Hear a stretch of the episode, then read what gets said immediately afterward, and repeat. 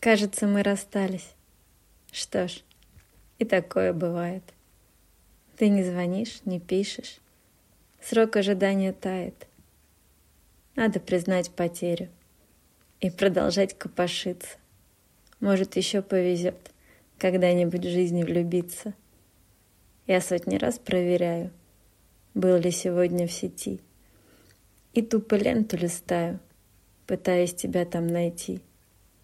Но безнадежность меня вновь окатила волной.